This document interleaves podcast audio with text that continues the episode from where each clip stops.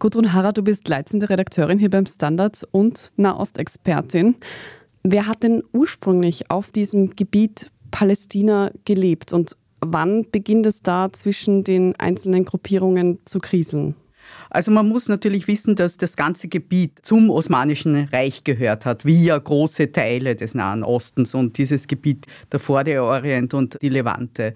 Und man hat relativ früh, Ende des 19. Jahrhunderts, gewusst, dass dieses Osmanische Reich in dieser Form nicht überleben wird. Wir dürfen auch nicht vergessen, wir leben im 19. Jahrhundert in der Zeit des aufkommenden Nationalismus. Also es gibt auch einen türkischen Nationalismus innerhalb des Osmanischen Reichs und es gibt zu dieser Zeit auch einen arabischen Nationalismus dann, der antitürkisch ist und die zionistische Bewegung ist letztlich auch eine nationale Bewegung eben des jüdischen Volkes, das eben in Israel wieder einen Staat errichten will. Heißt das, dass erst durch diese zionistische Bewegung Jüdinnen und Juden in das Gebiet Palästina eingewandert sind, um dort eben einen jüdischen Staat zu gründen? Es hat natürlich immer jüdische Gemeinden gegeben, alte Gemeinden. Also es war nie so, dass die Juden alle weg waren. Aber natürlich im Laufe der Zeit haben mehr Araber dort gelebt, ohne Zweifel die dann den Namen aus dem Gebiet Palästina, also Palästinenser, bezogen haben.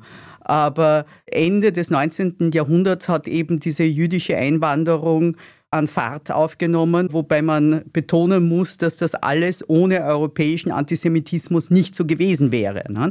Und besonders Ende des 19. Jahrhunderts auch des Antisemitismus im Zahnreich, wo es ja wirklich Pogrome gegeben hat gegen Juden und Dörferzerstörungen und wirklich grausamst. Also diese Einwanderung, die jüdische, hat an Fahrt aufgenommen. Die haben auch dort teilweise völlig regulär Land gekauft von den Arabern und dann kam natürlich diese furchtbare Katastrophe für die Juden und Jüdinnen mit dem Holocaust, das natürlich diese jüdische Immigration nach unter Anführungszeichen Palästina sehr verstärkt hat.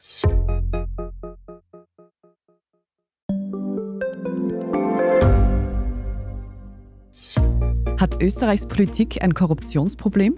Wie wird der Ukraine-Krieg enden? Und warum wird alles immer teurer? Ich bin Tobias Holub. Und ich bin Margit Ehrenhöfer. Wir stellen die brennenden Fragen unserer Zeit. Und die Standardredaktion liefert Antworten. Im Thema des Tages, Montag bis Freitag um 17 Uhr, überall, wo es Podcasts gibt.